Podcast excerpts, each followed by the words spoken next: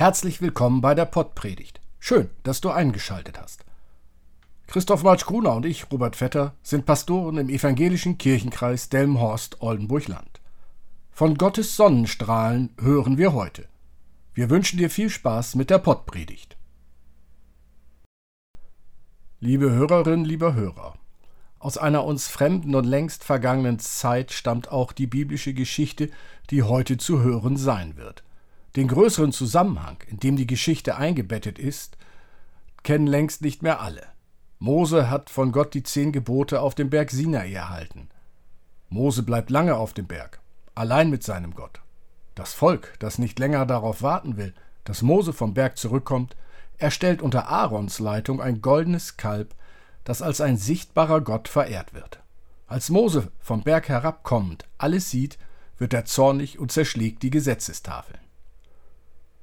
Auch Gott ist zornig und will sein Volk nun vernichten. Da bittet Mose für die Menschen Gott um Gnade. Und so kommt es nur zu einer Strafe. Bevor Mose erneut auf den Berg Sinai steigt, um Ersatz für die zerstörten Tafeln mit den zehn Geboten zu erhalten, steigt er in ein Gespräch mit Gott ein. Hören wir zu. Und Mose sprach, Lass mich deine Herrlichkeit sehen.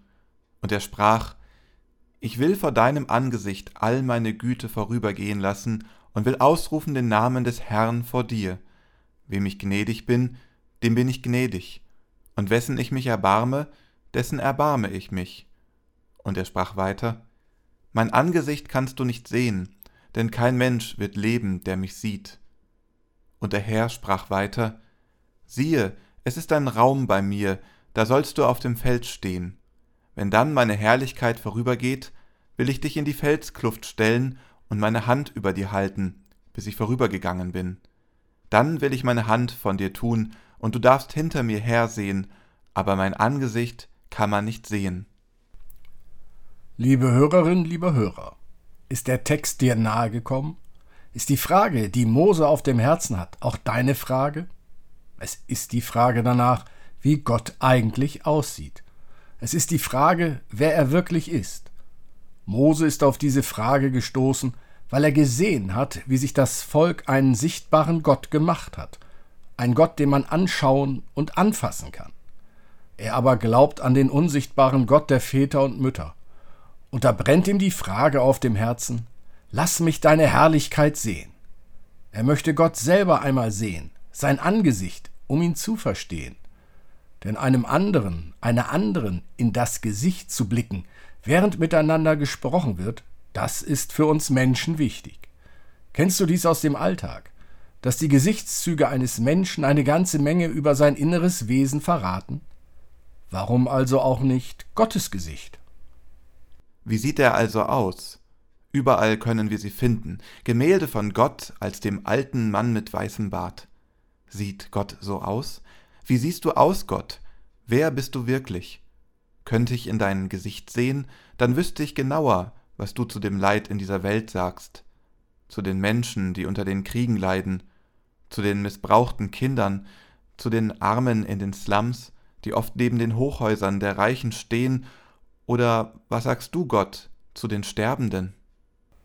Merkwürdig, wie Gott dann auf den Wunsch des Mose reagiert. Zuerst lehnt er einfach ab.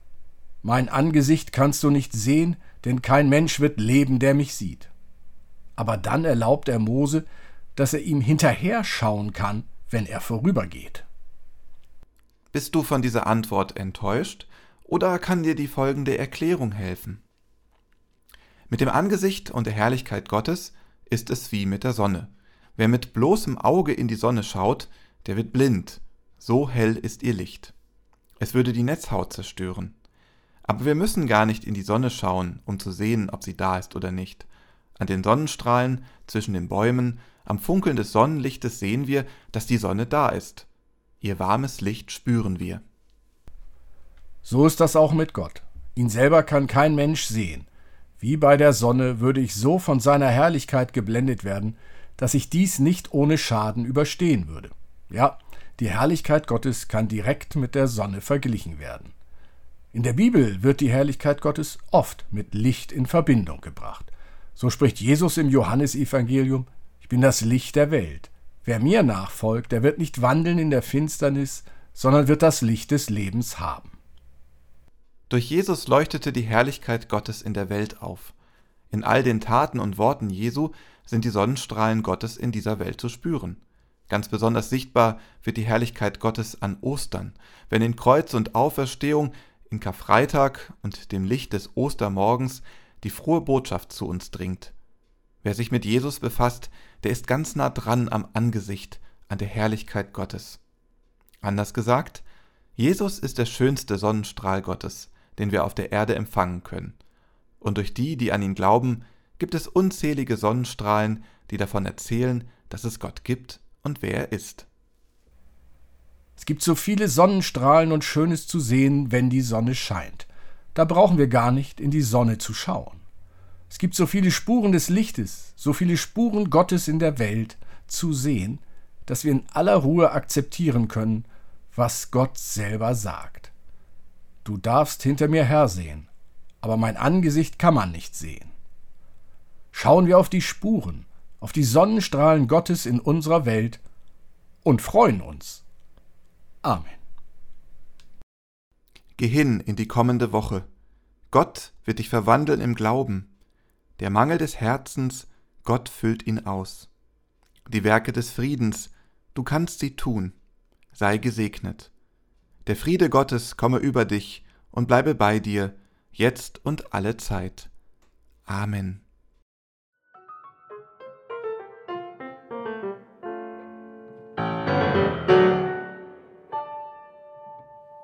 Dieser Podcast ist ein Angebot des evangelisch-lutherischen Kirchenkreises Delmenhorst-Oldenburg-Land.